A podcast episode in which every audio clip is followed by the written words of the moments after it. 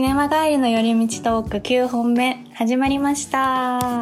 イエイこの番組は東京で働く平凡なアラサー OL かなと彩香が映画を見た帰りに毎回カフェに寄って感想を語り合っているうちに話がどんどん広がっていったりいかなかったりするラジオ番組です。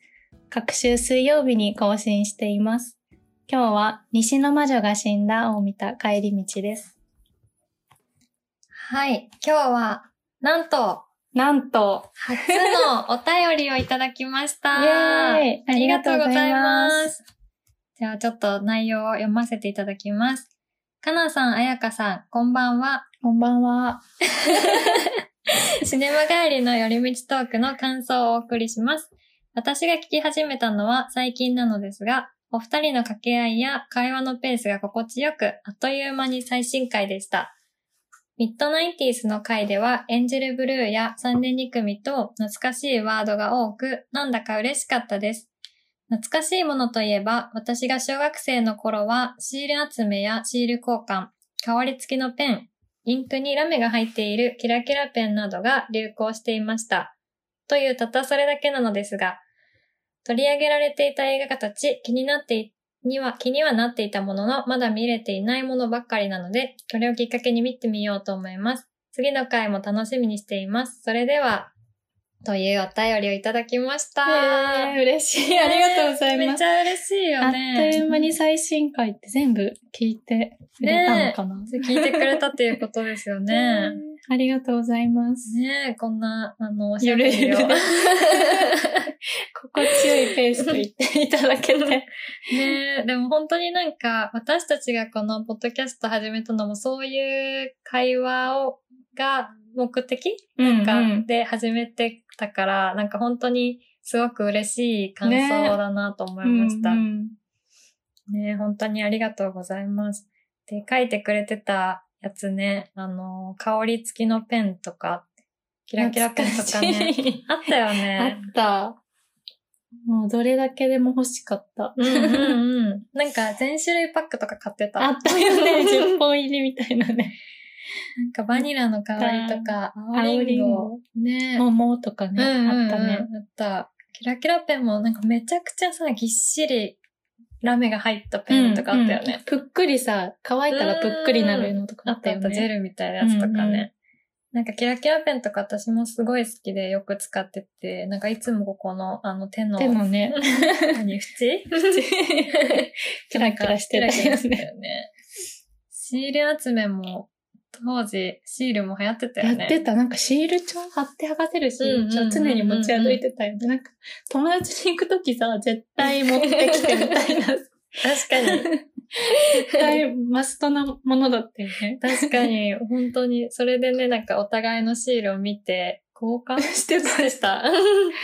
みんな同じことしてた。すごいよね、えそれ。地域性は特にないのかな 当時はなんか、タイルシールとかね、うん、うん。あったよね。あれ切るのめっちゃ硬かった気がする。硬かった。でもね、すっごい大好きだった。ね、なんかさ、あのさ、同じタイルシールの中でもさ、大きいところとかさ、ちっちゃいね。あってさ、大きいのとかあげるの嫌だった私。友達と交換するときもなんか、これはちょっとあげられないみたいな。あったよね。いろいろ何だったんだろうね。なんか貼って剥がしてまた自分のとこに貼って、喜んで、眺めて喜んでたよね。なんかあと、擦ると匂いがするシールとかさ、うんうんなんかスクラッチになってるシールとかあったよね。あったシールってなんであんなに魅力的だったんだろう？ねえ宝物にしてたね。ね宝物だった。懐かしい気持ちになりましたね。ねうんうんうん、すご共い。感していただいて嬉しい。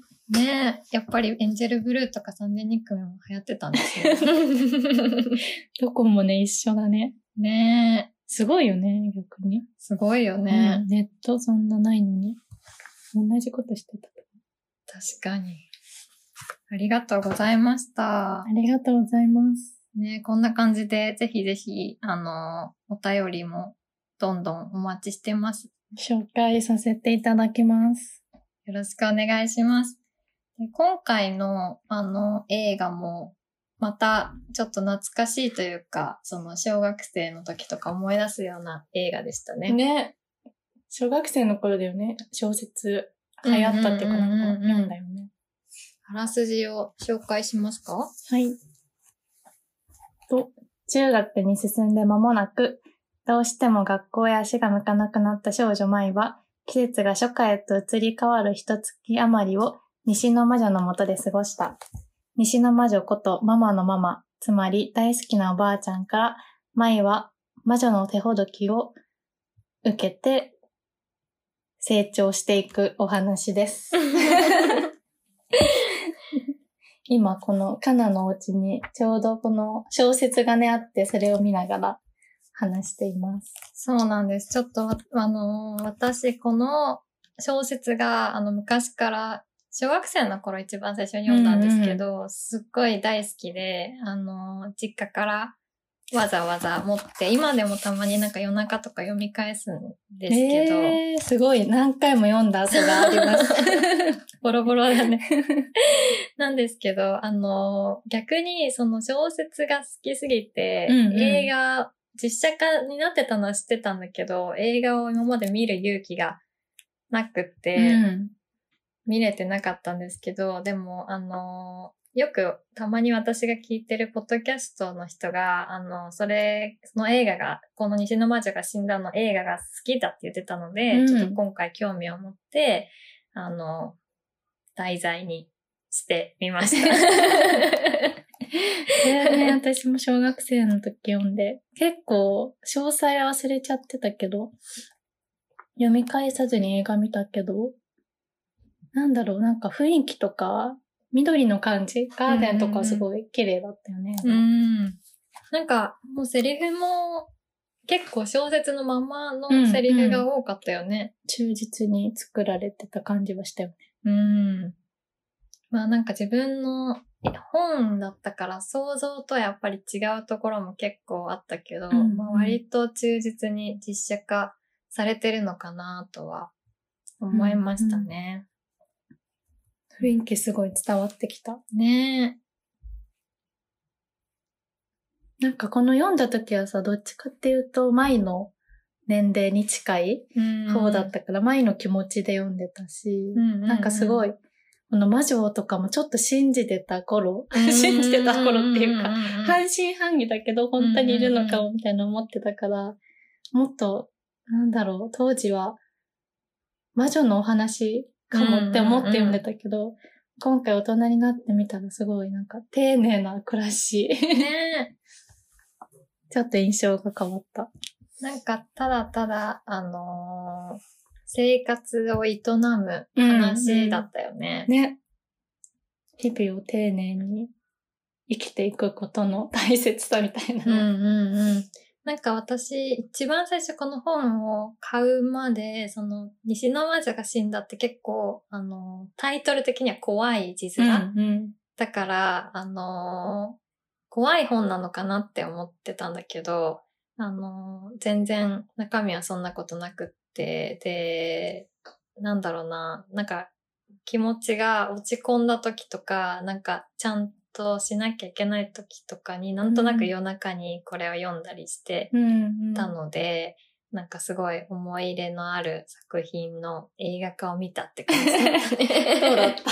原作ファンからしたら 成功。まあそうだね。あの、ちょっとやっぱおばあちゃんとか、舞もあんまりちょっとイメージとは違ったところがあったけど、まあやっぱ雰囲気とかは、その彩香が言う通り、暮らしのね、雰囲気をね、うんうんうん映像で見るとね、より綺麗だった。ね。でもなんか、あの、魔女とかの題材の絵本とかって小さい時とかやっぱり結構いっぱいあったよあね。った。お邪魔女ドレミとかもそうだし、やっぱり小さい、特に女の子なのかな魔女とか魔法とかすごい大好きだったよね。ねあの、魔女になろうとしたことはありますか？ななろうとして、なんだろう、ほうきにまたがってジャンプとかはしてたけど、本当に飛べるのかもとか思ってたけど、思ってた。そこまでやってないかな。カナンはなんかやってた。ねえ、私もその掃除の時間になんかほうきとか、あとなんかトイレ掃除のできるやつとか、機器みたいにね、飛べるかなと思って飛んだりもしてたし、あと、その当時、小学生の頃仲良かった友達が、何だったんだろうね、あれは。魔女見習い書みたいな。魔女のなんかレッスン本みたいなうん。のを持ってて、で、面白いね。その子持ち歩いてたんだ。そう、持って歩いてたかわいい。そう、なんか遊ぶときに持ってきて、で、その子持ってて、これ見たら魔女になれるよ、みたいな。そうそう。でもなんかそういう、あの、ファンタジーな感じじゃなくて、意外とこの西の魔女が死んだの、その、おばあちゃんの教えみたいな感じに、あの実践的な話だったんです。例えば、なんか、割れた鏡は、なんか土の中に埋めないと、なんか災いが起きるとか、なんか、こういう夢を見たらこうだとか、あとなんか、その草の話うん草、うん 薬とか。そう。だから、なんか結構とも、その友達になんか、こういうことしちゃダメだよとか、面白い。なんかその鏡、割れた鏡持ってちゃダメだよとか、あとなんか、うちの裏庭、裏庭っていうかもう、人ん家なんだけど、うん空き地なんだけど、になんかその野草を、うんあの、違うところから持ってきて、うんなんか私たちの畑 みたいなわざわざマイサンクチュアリ。そうそうそう。マイサンクチュアリを作ったほんと作って、なんかそれをあの遊ぶたびになんか観察するみたいなえー、かわいい。ことをしててましたね。だだから、面白い。結構魔女に昔からなりたくて、うんうん。で、ハリーポッターとかを見て魔法学校とかに行けるかなと、招待状来るかなとか思ってたし、だからなんかこういうことはちょっとしてたかも。えー、確かになんか、半信半疑だけど、結構信じてたよね。うんうんうんなんか魔女になっちゃって、戻れなくなったらどうしようとか、うんうんうん。なんか私が読んだ本で、その、魔女になりたいっていろいろ試して、なったんだけど、周りの子みんな気づいてくれなくって自分だってこと。でもそこからなんか体から抜け出せなくなっちゃって、うんうんみたいな本があって、なんていう本か忘れたんだけど、うん。うんうん。からなんか最後はその、周りの子がもしかしたら、その魔女にな、されちゃった、その友達とかかもしれませんみたいな終わりで、うんうんうん。あなたの身近には魔女がみいたいな。るかもみたいな。そう、それ読んでなんか、なったらどうしようとも思ったし、なんか本当にいるのかも身近にとか思って。なんか面白かったよね。なんかそういう妄想とかしてたよね。あの子、うん本当は魔女なのかもみたいな。してた。なんか、ハリーポッターとか見て、なんかあの子にだけ招待状が来て、私には来なかったらどうしようとか。選ばれな。そう、選ばれなかったらどうしようとか 思ってた気がする。うんかわいい面白いね。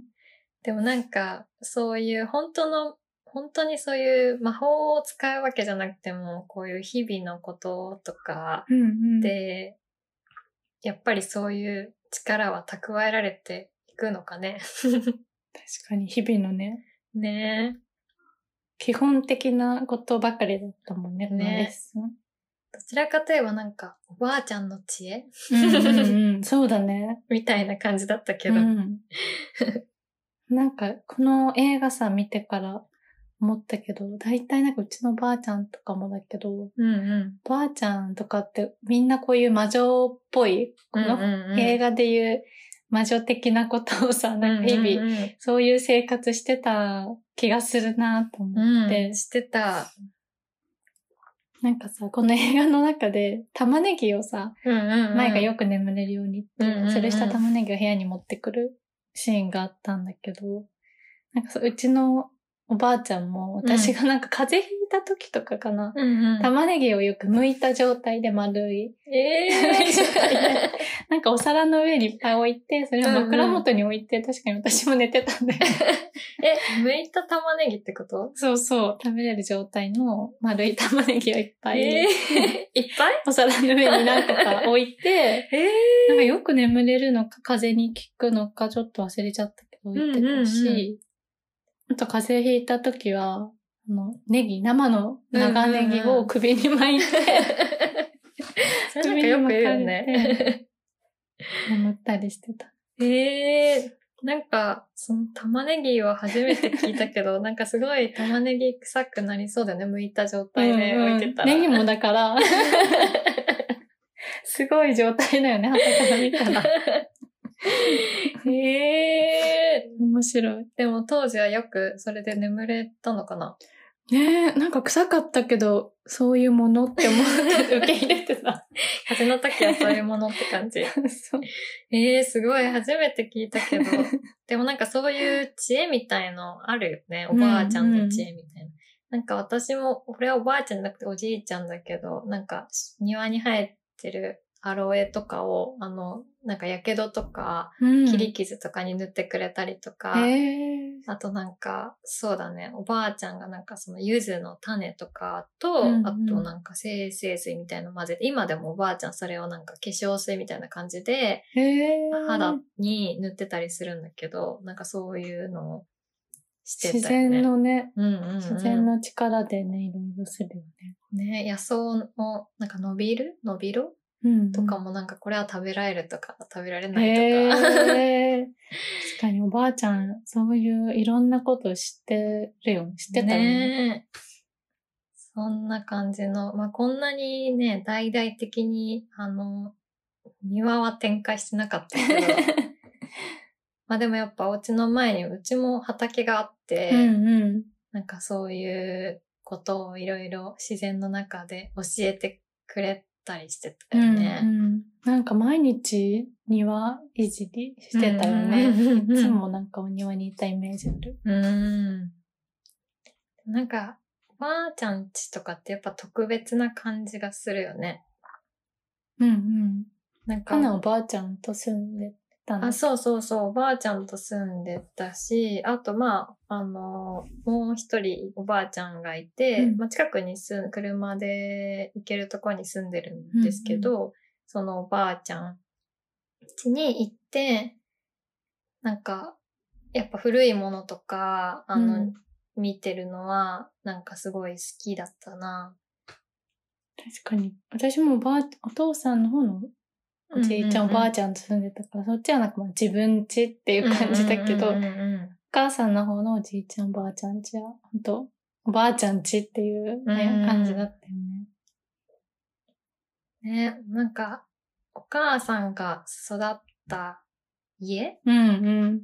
になんか、いるっていうのもすごい不思不思議議だよね。う なんか小さい頃はさ、なんか、お母さんがお母さんじゃなかった時うんうんってないと思う。まあ、あるんだけど、うん お母さんも生まれた時からお母さんっていうもうんうんのって思ってたけど、全然そんなことないもんね。ねなんかおばあちゃん家にお母さんの部屋が小さい頃は残ってて、うんうんうん。机とか棚とか置いてあったけど、それもなんか今考えると、なんか面白いよね。自分のお母さんが子供だった頃の部屋で過ごす。うんうんうん。ね、お母さんの若い時とか想像できないよね、小でさい。頃は。うん。だけどなんかお母さんの勉強机とか、この映画の中でも、あの、主人公の子はお母さんが昔使ってた部屋うん、うん。を使ってたんですけど、なんかすごい不思議だよね。不思議。なんか、なんだろうね。時を感じる。ね。なんかこの部屋はお母さんが大人になった場所だよって言ってさうん、前に使わせてたけど、そっかなんか自分の母さんも大人になった場所があるんだみたいな。面白いよね。うんねえ。そんなこと想像できないから、うんねでもおばあちゃんとしても自分の娘が使ってた部屋を孫が使ってるっていうのは嬉しい状況だろうね、きっと。そうだね。残したままね、ね使ってるのは。あなんかうちの、その実家？多分お母さんの部屋は小学生ぐらいまでで、なくな、なくして別の部屋にしたけど、うんそれでもなんかちょっと複雑な気持ちだったのかなって思った。うん 当時はなんかなんとも全然理解できなかったけど。うんうんうんうんうん。そうだね。私も今自分の実家とか全然私の部屋まだ残してくれてるし、なんかそういうのを変える時も、まあもちろん親によるんだろうけど、うんなんか、切ない気持ちになったりするのかね。ね。なるよね。やっぱでも子供の頃見てたものを大人になって見返すと、やっぱ全然違う観点になるね。うん。違う楽しみ？うんうんうん方だよね。なんかあと、この映画の中で、あの、舞が、あの、死んだら、人は死んだらどうなるのみたいなうんうんのをおばあちゃんに聞く場面があって、なんか小さい頃からさ、あの、人は死んだらどうなるとか考えてなかった？考えた。この特に 思春期ね。ね 中学生頃とかね。すごいそういうことを考える時期あったよね。うんうんうん。どうなると思ってた？なんか、いろいろな説を考えてたけど、私が一時期思ってて、今でも覚えてるのは、なんか、私以外のこの世界の登場人物は全部、あの、私のために、あの、生きてるというか、私のために、あの、作られてると思ってて、で、私の運命はもう決まってて、うん。それを間違いなく歩いていけるように、あの、演じてるえー、すごい。なんか、サポートしてくれてる。みんな出演者みたいなそうそうそうそうそう。なんでそう思ったのかな？なんかゲームとかしてたからかな、本当なんかゲームみたいな感じで、なんか人生の目標みたいな決まってて、それに向けて、なんか周りの人はサポートしてくれて、そうそうそう。で、死んだら、もうそれでなんかもうゲームオーバーみたいな、もうこの世界はなくなるみたいな、っていう風に思ってたことがあった。周りの人たちも、もしかなが死んじゃったら、このストーリーはここまでです。そう。お疲れ様です。そうそうそう。もう消滅みたいな。えー、面白い。私以外の人はもう、あんま本当は意思はなくて、そういう風に見せかけて演じてるだけで、うんなんかそれ、私がもう終わってしまったら、もうすべて無、うん になるって思ってたことがあった。えー、面白いね。登場人物だったんだそうう。そうそう。早川はなんかどうなると思ってた？えー、なんか、今もだけど、まあ、この映画でも言ってたけど、体から魂が自由になって飛び回れるみたいな、うんよくあるなんか俯瞰で自分のうん体うん見れる状態になるのかなって今でも信じてるかも。ほんとこの本と一緒だね。ね。なんか、なんだろう、今いろいろ考えてるじゃん。うんうんそれが例えば、事故とかで、いきなり即死とかで体はね、なくなっても、なんかこの心は、なんかある気がする。うーん。やっぱでも、今でも、わからないからね。うん。ね。誰もわからないことだか、からら、解明、科学では解明されてないけど、ある気がする。ねそういうこととか考えてたよね、小さい頃。考えてた。うん理由もなくなんか、確かにそういう変なこと考えてた。答えのない問いを。考えてた。私、宇宙のこととかもよく考えてたの。宇宙のこと？そう。成り立ち？そう、宇宙の成り立ち。この世界はどうやってできたのかってこと？地球。そう、なんか、あとよくたまに思うのが、そう、あの、私たちが宇宙だって思ってるのは、ただの小さな箱の中にいて、地球だって思ってるのは、誰かの、あのーなんて言ったらいいのかな。もうただ私たち箱の中にいるっていて、うん私たちは小さすぎて、その先が見えないけど、本当はなんかすごい大きい巨人みたいな人の、ただなんか箱にはなんかシルバニアみたいな感じで、その中にいるだけなんじゃないかっていうのもなるほどね 考えたりして 面白い。確かに、それもね、あり得るよね。すっごい小さいところで、うんうんうん。みんな頑張ってなんかいろいろやってるの。でもだからそういうことを思うから結構今でもあの高いところに登って、あの人が小さく見えるのと結構好きで。うんうん。俯瞰してみたいそうそうそう宇宙に行けるようになったら宇宙に行きたい。そうだね。宇宙に行ったらよりなんかそういう大きな人の気持ちになる。そうだよね。地球とかの小さい丸に見えるから。それこそなんか魂の気持ちになりそう。世界をね、俯瞰して。そうそうそう。へえ面白いね。そういう変なことばっかり、今はなんか、ち、あの、仕事のこととか、まあ、うんうん生活のこととかでいっぱいいっぱいだったけど、なんか、そういう、この本とか映画に出てくる頃ってそういうことばっかり考えて 今もさ、飛行機とかに乗るとさ、うんこの街がすごいちっちゃく見えるじゃん。うんうんうん国越えて、海越えてるところとか見ると。なんかそうすると日々さ、すごい会社とか家でさ、なんだろう、現実的な世界でいろいろやって大変な思いとかしたり、苦しんだりしてるのに、なんかすごい俯瞰的に見たら、うんそのなんかすっごい小小さいところで、何をそんな悩んでるんだろうわとかも。かるわかる。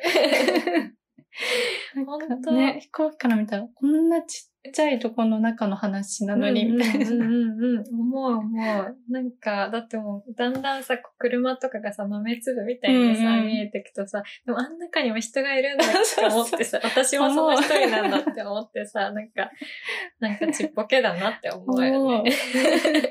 それはめっちゃある。確かに飛行機とか何もすることないとセンチメンタルになるけど、そういう子供の時もそんな感じだったのかな。壮大なことに思いを馳せてた。確かに。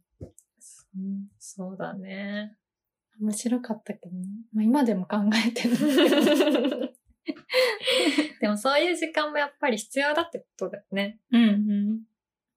なんかそうするとやっぱり、なんか悩みがちっぽけになるっていうか、んどうせこんななんか広い世界のこんな小さい話なのに何をそんな悩んでるんだみたいな 気持ちになってくる。確かに。なんか、この前も1ヶ月間くらいこのばあちゃん家にいたのかな。うんうだけどなんか小学生の頃とか、まあ私は今もだけど、あんまりなんかそういう休むっていう選択肢もないけど、なんか休んでやっぱり頭の中を空っぽにすることも必要なんだろうね、きっと。うん。必要な気がする。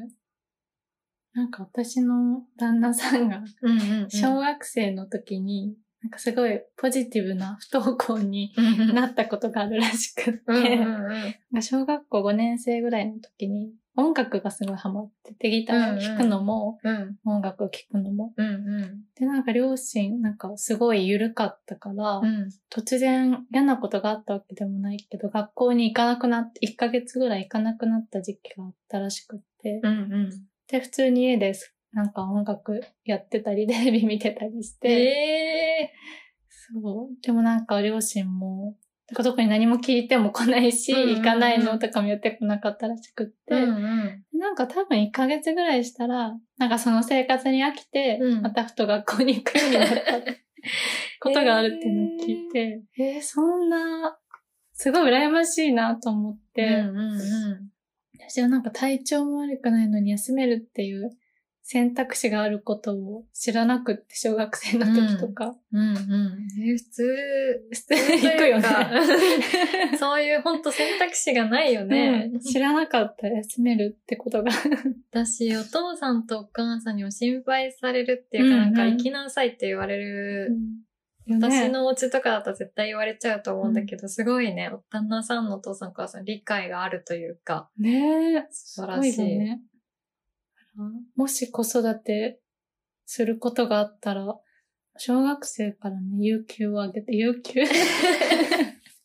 自由に休ませたい。うんうんうん。有給必要だよね。必要。大人でも必要なんだから子供も必要だよね。確かに、そういう環境で育ったらすごいクリエイティブな子供になりそうだよね。うんうん。なんか確かに。自分で決めれるっていうか、自由にね、こねう。しなきゃっていうのがないと。うんうんうん。なんかやっぱそういう時間から学ぶものって学校の勉強とかとはやっぱ違うから、自分でなんかしたくて本当にやってることだから、なんかそういうところの方が学びがありそうだよね。うんうん。ねえ、そ、そりゃすごい羨ましいなって思った。うん。素晴らしい教育方針。素晴らしい教育 なんか詳細はね、自分でも忘れちゃったみたいだからね。うんこのお父さんよく覚えてるらしいからね。えー、今度あったら聞いてみよえーうと思って。聞いてみて。その、その間、い朝から晩まで何をしてたのかすごい気になる。ね親としてはさ、いかん、なんかどういうふうに思ってたんだろうとかね。ね。本当は心配してたのか。確かに。特に何も思ってなかったのか。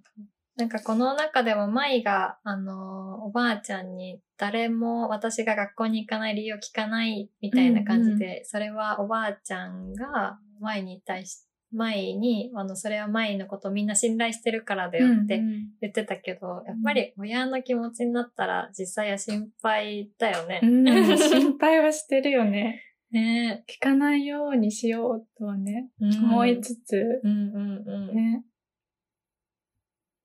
いや、でもね、信じて自由にさせるのがすごいよね。ねえ、その旦那さんのお父さんにちょっと今度参考にさせてほしいね。聞いてみるね。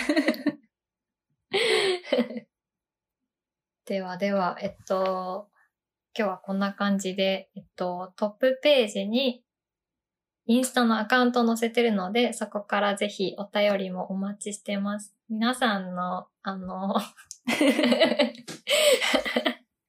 魔女の魔女見習いの時の話。魔女見習いの話とか、あとは、あの、死んだらどうなるか。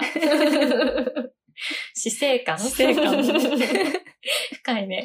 深い。哲学的な話になそう。だね。ちょっとあの、あまり難しい方はわかんないんですけど、死生観とか、あの、あと、小さい頃の親の教育方針とか、もしあったらぜひぜひ教えてください。ね、お便りお待ちしています。はい、必ず紹介しますので、アカウントはシネマ帰りになります。ぜひよろしくお願いします。お願いします。はい、次回はまた再来週の水曜日に更新します。何見ようか？ねえ、ちょっとこの子供時代の話が続いたから、子供時代から離れようか。そうだね。ちょっとまた別世界に行きたいと思います。別世界。